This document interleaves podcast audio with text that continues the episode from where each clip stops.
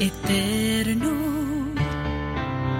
te ofrezco el cuerpo y la sangre, el alma y la divinidad.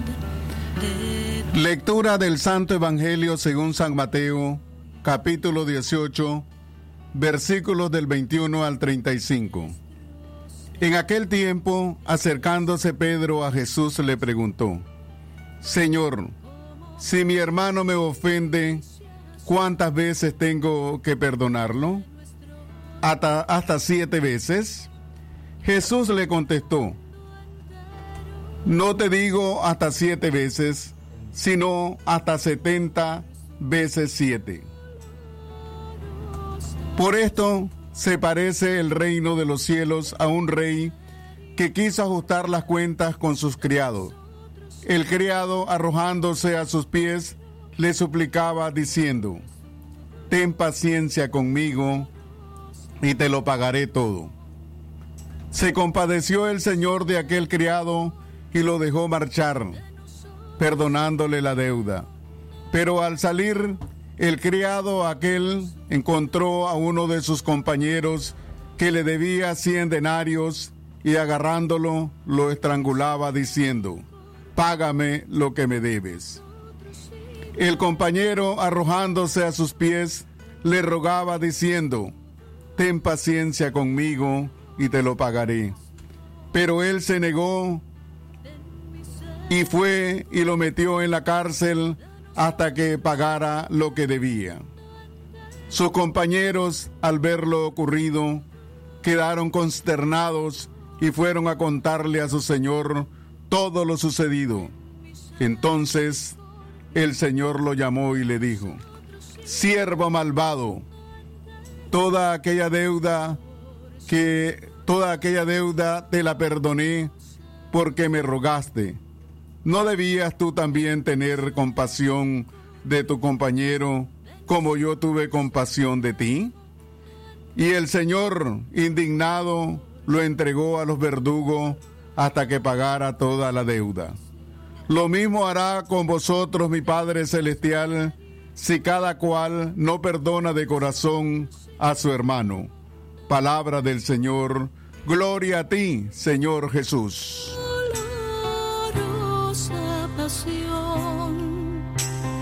ten misericordia de nosotros y. Libre expresión.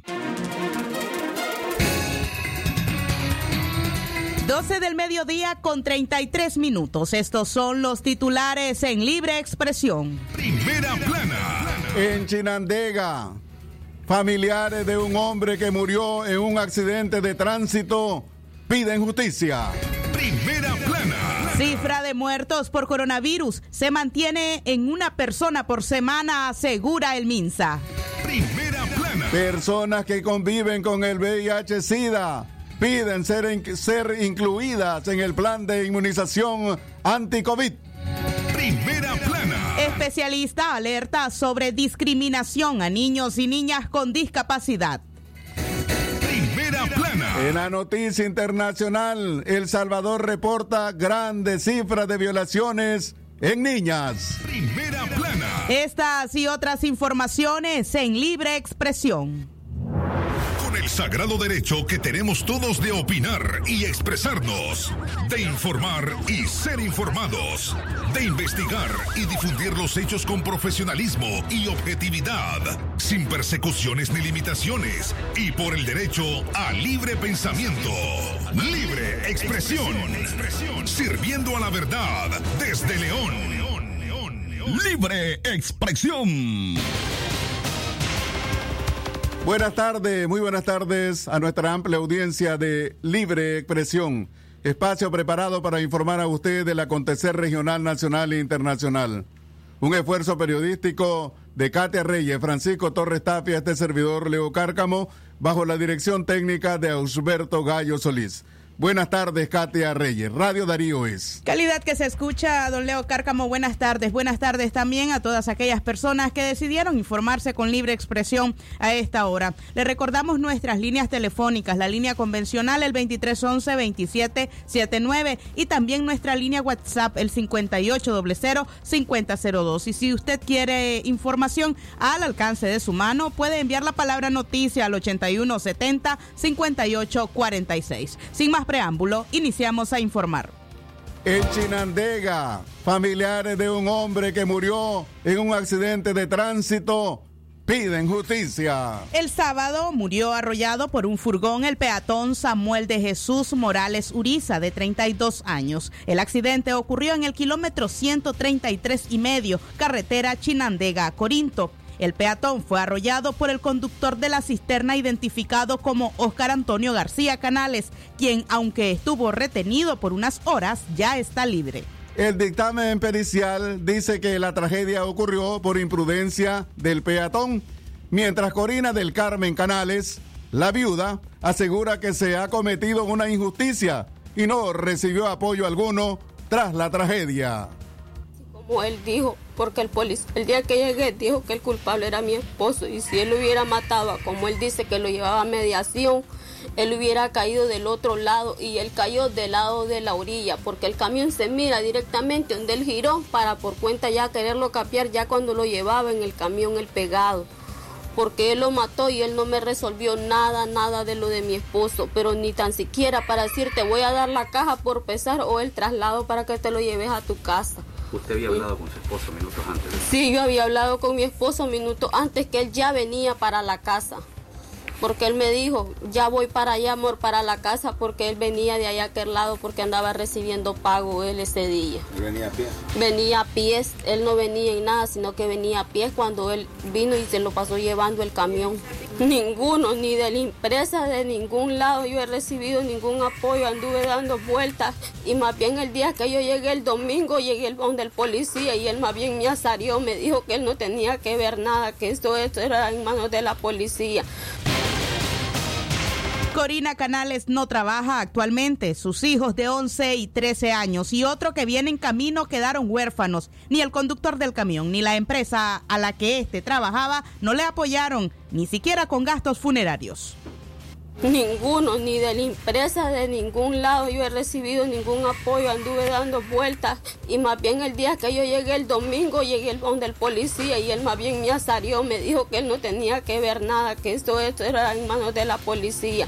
Cuando yo llegué a retirar este papel, él me dijo que todavía no me lo podía entregar porque tenía que hacerle, cambiarle unas pequeñas pequeñeces que al papel le hacía falta.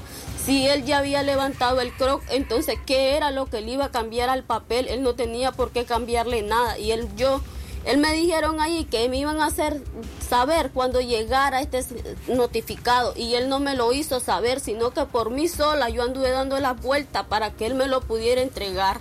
¿Cuántos niños tiene?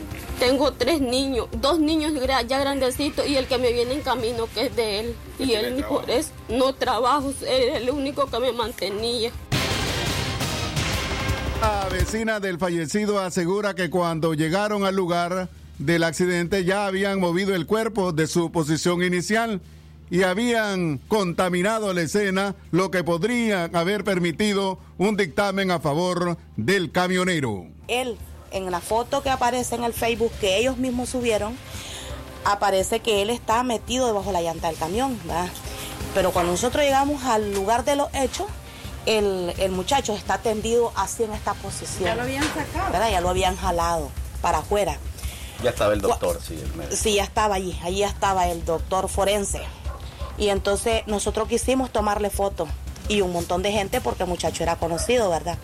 Entonces cuando nosotros quisimos tomarle foto, el, el policía y una oficial que estaba allí dijeron, no, no, no, es prohibido, porque hasta donde yo tengo que entendimiento y conocimiento que para eso están las noticias por el WhatsApp del canal 10, ¿verdad?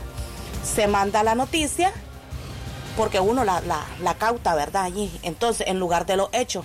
Pero ellos no quisieron, en ningún momento quisieron ellos que se le tomara foto. ¿Por qué? Porque ellos sabían de que la evidencia ya la habían quitado. Él quedó debajo de la llanta del camión Cuando nosotros llegamos estaba a otro lado. El dolor y la indignación se juntan en la humilde casa que está ubicada en el reparto Walter Arata en el municipio de Chinandega, una familia que ahora ha quedado en el desamparo. Cuando regresemos de nuestra primera pausa comercial, en otras noticias, 10 personas murieron por accidentes de tránsito en la última semana. Aprovecha el verano Palí que sí te alcanza para disfrutar más en familia y llenar tu alacena este verano. Palí Maxi Palí, precio bajo siempre. Tus tareas del colegio serán más fáciles y divertidas con el nuevo coleccionable que te trae tu periódico hoy, Nuestra América. Son 28 láminas con mapas interactivos y dinámicos que te permitirán poner a prueba tus conocimientos. Y stickers con banderas de todo el continente americano. Colecciónalas gratis de lunes a sábado y no te perdas la oportunidad de aprender y divertirte con los mapas y toda su información. Recordá conseguir tu carpeta coleccionadora este lunes 22 de febrero. Hoy el periódico que yo quiero. La primera crema para peinar.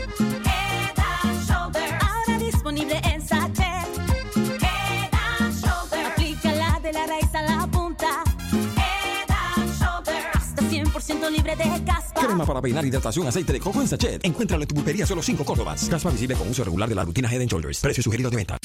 Calidad, buena impresión en sus trabajos y experiencia. Imprenta y goza. La mejor. Arte, diseños y publicaciones. Elaboramos afiches, calendarios, planillas, facturas, etiquetas, revistas y tarjetas para toda ocasión. Teléfono 311-5452. Imprenta y goza. De donde fue la estación, dos cuadras al sur, media cuadra abajo. Imprenta y goza.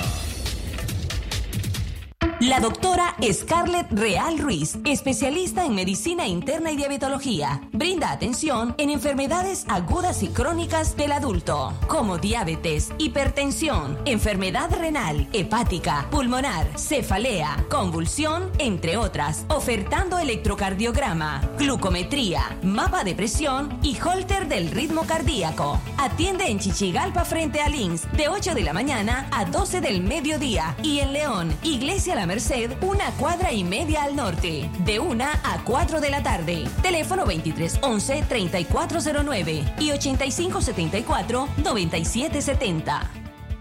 Es natural tomarte un tiempo para vos misma. Por eso es natural elegir la mejor forma de mimarte. Con jabón Solenti Skin Care y su fórmula natural de extracto de yogurt, hago de cada ducha un me quiero, mientras mi piel se nutre, se hidrata y se refresca. Por eso mi piel se ve y se siente increíble. Con jabón Solenti, sentir suavidad es natural. Distribuido por Echamorro Industrial. Continuamos informando a través de Radio Darío, que es calidad que se escucha a las 12 y 43 minutos de la tarde.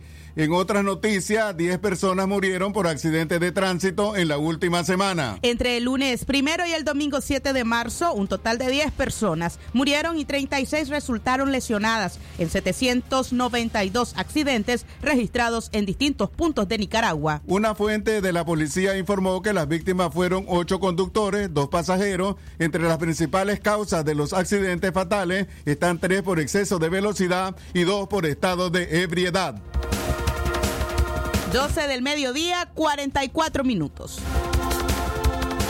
Estos son los productos de Radio Darío, los productos informativos de Radio Darío. Centro Noticias de 6 a 6 y media de la mañana. Libre expresión de 2 y 30 del mediodía a 1 de la tarde. Los miércoles directo al punto a las 5 de la tarde por Radio Darío en Facebook. Con reprise en radio los jueves a las 5 de la tarde. Los sábados aquí estamos a las 10 de la mañana. Con reprise los domingos a las 12 pasado mediodía.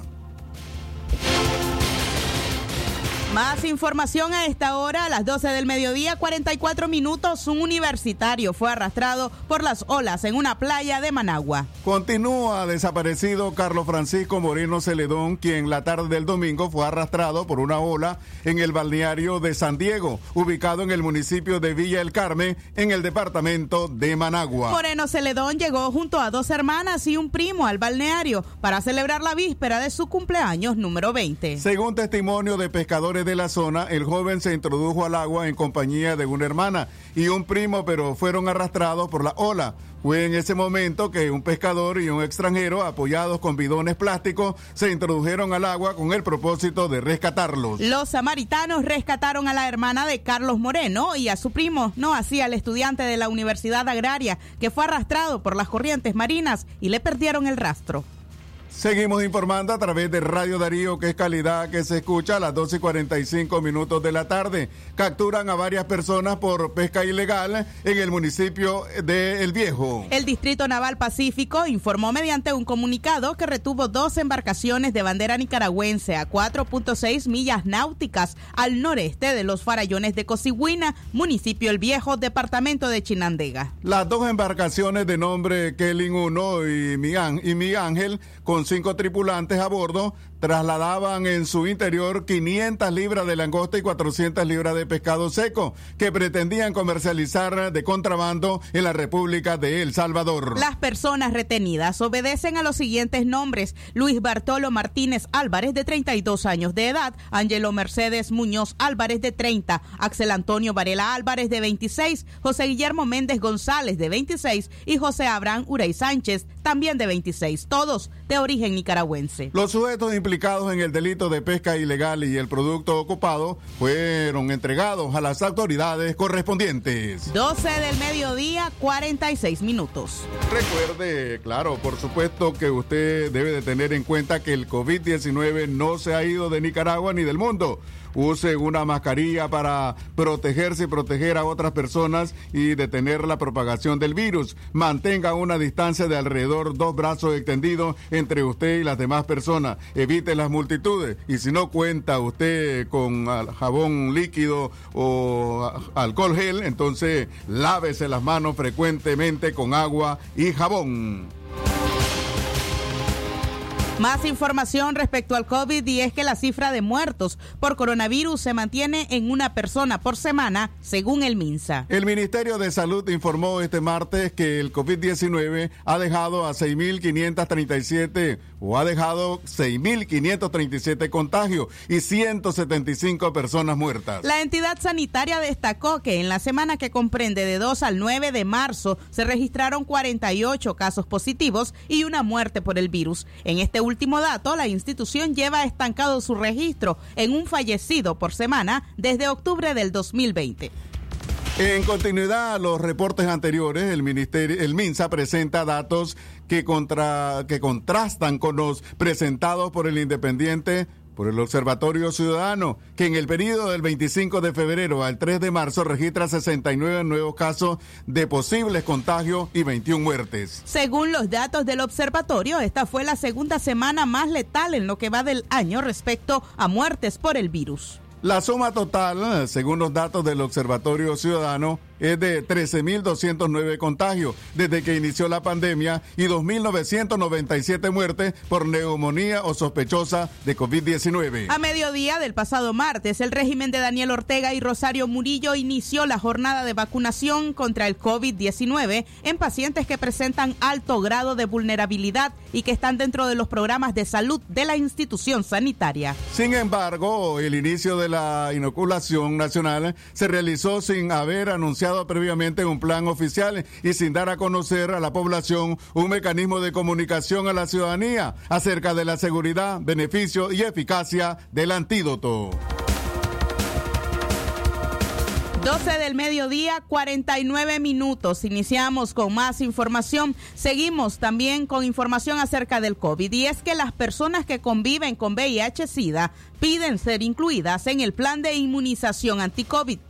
Los dirigentes de organizaciones y grupos de apoyo de personas que conviven con el virus de inmunodeficiencia humana VIH-Sida aseguran que no han sido informadas por las autoridades del Ministerio de Salud si serán incluidos como grupos prioritarios en la jornada de vacunación contra el COVID-19 por ser vulnerables ante el coronavirus. María Teresa Martínez, coordinadora de país de la Comunidad Internacional de Mujeres Viviendo con VIH-Sida y CW, aseguró que no conocen todavía el plan específico de cuáles serán las medidas tomadas por el gobierno para la aplicación de la vacuna a las personas con VIH. El epidemiólogo Leonel Argüello, miembro del Comité Científico Multidisciplinario, señala que las personas con VIH-Sida son candidatos a vacunarse, pues es una población prioritaria. Ellos son parte de CONICIDA y ese es un espacio importante para hacer la pregunta, anotó el especialista. El plan de vacunación y la información clara y transparente nos hace falta a todos y todas. Es parte también de la salud mental para que estemos tranquilos mientras nos llegue el turno, dice el galeno.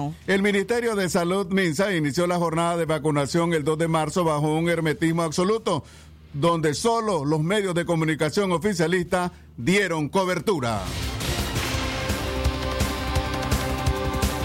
A las 12 del mediodía con 50 minutos. Recordamos darle me gusta a nuestra página de Facebook Radio Darío 89.3. Síganos en Twitter como arroba Radio Darío Ni. Suscríbase a nuestro canal en YouTube Radio Darío y active la campanita y reciba todo nuestro contenido en audio y video. O visite nuestra página web www.radiodarío893.com. Continuamos informando a las 12.51 minutos de la tarde. Líder del nuevo movimiento liberal califica las declaraciones de Milton Arcia como cortinas de humo. Milton Arcia aseguró que el Partido Liberal Constitucionalista es la única organización política que puede derrotar al partido en el gobierno en las elecciones previstas para el 7 de noviembre de 2021. El aspirante a la presidencia de Nicaragua dijo que si el PLC lo nombra candidato oficial de ese partido, estaría dispuesta a someterse a elecciones primarias con el resto de los candidatos de las demás organizaciones de oposición para escoger a un candidato único. Arcia asegura que se debe de ir a este proceso electoral, pero esta posición difiere de la de María Aide Osuna, quien ha manifestado que con o sin reformas el PLC participará en esos comicios. Juan García, miembro del nuevo movimiento liberal, dijo que las declaraciones de Milton Arce son cortinas de humo, marcadas por intereses personales y del grupo que acompaña ahora a la presidenta del PLC, María Aide Osuna. Dadas por el señor Milton Arcia responden a intereses particulares y personales tanto de su persona como de las personas que están dirigiendo en este momento el PLC. Para nadie es un secreto y es abiertamente conocido a través de los medios de comunicación que la dirigente nacional del PLC, designada por el Consejo Supremo Electoral, doña María Ideo Osuna Ruiz, tiene una alianza de hecho con el Frente Sandinista. Y dado ese contexto en el que se encuentra actualmente el PLC y que abiertamente lo han expresado varios de sus dirigentes, todo apunta de que van a participar solos en elecciones y eh, sin dar eh, garantías mínimas de que habiendo garantías electorales ellos vayan a participar. Lo han dicho expresamente, lo dijeron recientemente en una actividad nacional de la mujer que tuvieron, reafirmaron su compromiso de participar con alianzas o sin alianzas como tal. Las declaraciones dadas por el señor Milton Arcia Seguimos informando a las 12 y 53 minutos de la tarde. Especialista alerta sobre discriminación a niños con discapacidad. La psicóloga Ángeles May afirma que en Nicaragua aún existe un rechazo de parte de la ciudadanía hacia las personas discapacitadas. Este factor de discriminación, según la especialista, es alarmante porque bloquea los intentos de cada una de estas personas por integrarse a las actividades cotidianas. Estos niños ha habido bastante rechazo, bastante discriminación, o falta del poco entendimiento de la condición de estos niños. Es bastante alarmante para la sociedad de que aún no se pueda integrar y respetar lo que son la igualdad de derechos y oportunidades para este tipo de niños empezar a entender qué es lo que pasa en torno a estos niños, cuáles son sus necesidades, entender nosotros como, como sociedad cuáles son las necesidades de estos niños para de esta manera poder ayudarlos. No, no de manera directa, pero ya, ya indirectamente aceptándolos como son, sabiendo de que tienen una discapacidad diferente, pero que no lo hace ajenos a todo lo que pasa en nuestro entorno, va a ayudar bastante para que tanto ellos como sus familiares puedan tener una vida un poco más tranquila y lejos de la discriminación. Doctor Aarón Delgado, especialista en cirugía general, posgrado en oncología y laparoscopía avanzada. México. Tratamientos y detención de cáncer en cabeza y cuello, cáncer de pulmones y mediastino, tubo digestivo, urológico, tumores óseos, sarcomas y partes blandas, linfomas, cáncer de mama y de la mujer, todo tipo de biopsias. Teléfono 7869-7179. Dirección Hotel Europa 90 Varas al Este.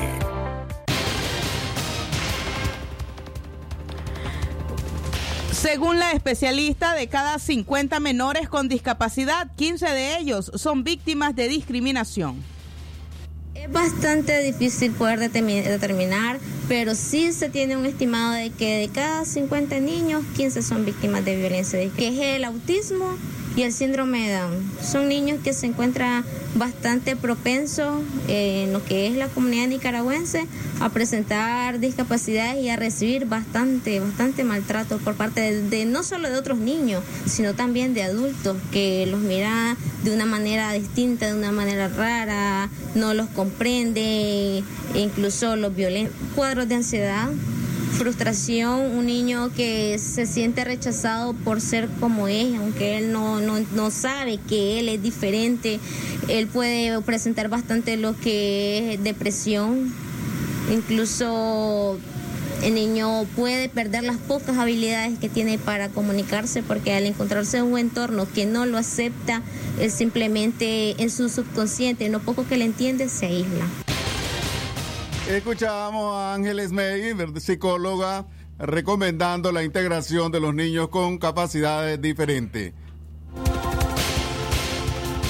12 del mediodía, 56 minutos. La Voz de América destacó la historia de la primer ultramaratonista nicaragüense. Luz Helena Sequeira es la primera nicaragüense en convertirse en una ultramaratonista un evento deportivo que incluye una carrera a pie de mayor recorrido que la longitud de un maratón tradicional. Para lograrlo no fue tan fácil, explicó a la voz de América, pues cuando comenzó a incursionar en este deporte estaba dominado por hombres.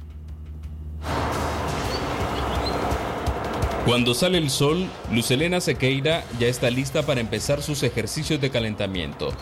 Hace nueve años asumió el reto de ser la primera mujer nicaragüense en convertirse en ultramaratonista.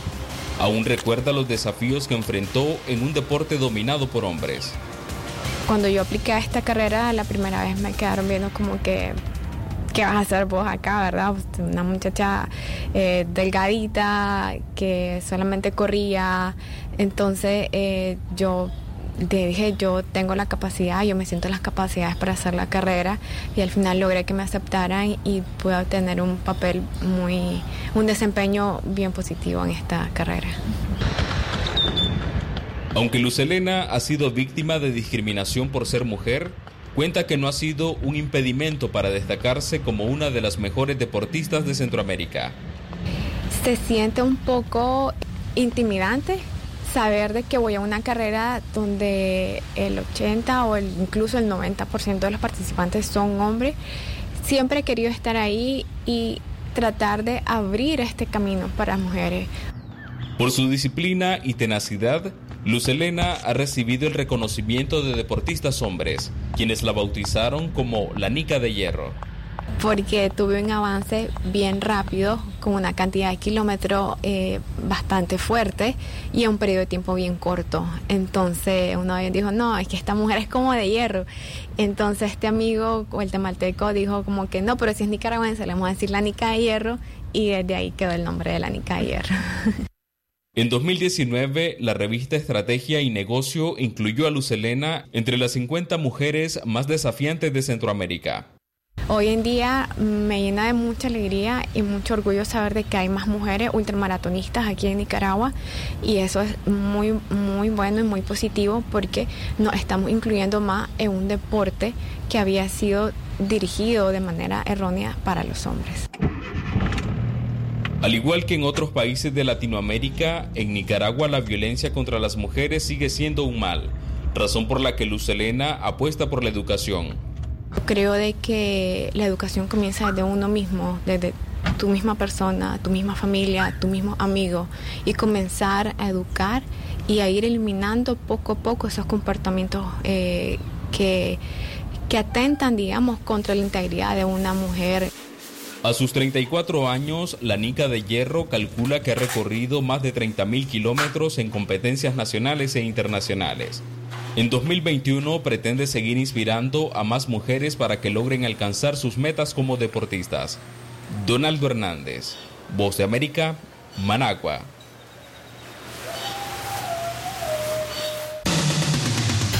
Lo que pasa en el mundo, lo que pasa en el mundo.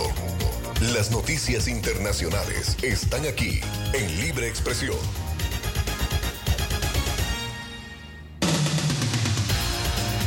Vamos a nuestro bloque de noticias internacionales. Estados Unidos busca atacar las principales causas de la migración en Centroamérica. El combate al crimen organizado transnacional y las causas que provocan la migración desde Centroamérica están entre las principales prioridades de la administración Biden para esa región. Así lo dio a conocer el lunes el portavoz del Departamento de Estado de Estados Unidos, Ned Price. Pray habló sobre la necesidad de trabajar con los países del limbo centroamericano y apoyarlos en su lucha para combatir las causas que impulsan la migración, entre ellas la corrupción y la impunidad, las que desde su punto de vista están íntimamente relacionadas con el crimen organizado. Estamos comprometidos con la lucha contra la corrupción. La corrupción y la impunidad son endémicas en algunos países de las Américas. Creemos que tenemos que trabajar con nuestros socios para abordar desafíos de gobernanza más amplios, apuntó Price sobre el tema. Nacionales. Esto fue Noticias Internacionales en Libre Expresión. Hemos llegado a la parte final de Libre Expresión. Agradecemos la sintonía de todos ustedes. Los invitamos para estar pendientes de, avances informativos y también la música que está programando Radio Darío. Este es un esfuerzo periodístico de Cate Reyes, Francisco Torres Tapia, este servidor Leo Cárcamo, bajo la dirección técnica de Ausberto Gallo Solís. Que tengan todos y todas muy buenas tardes.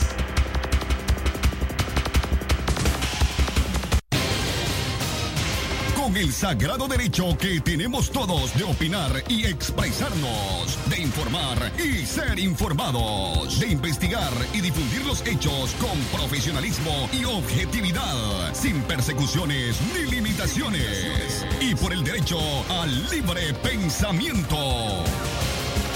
Libre expresión, sirviendo a la verdad desde León.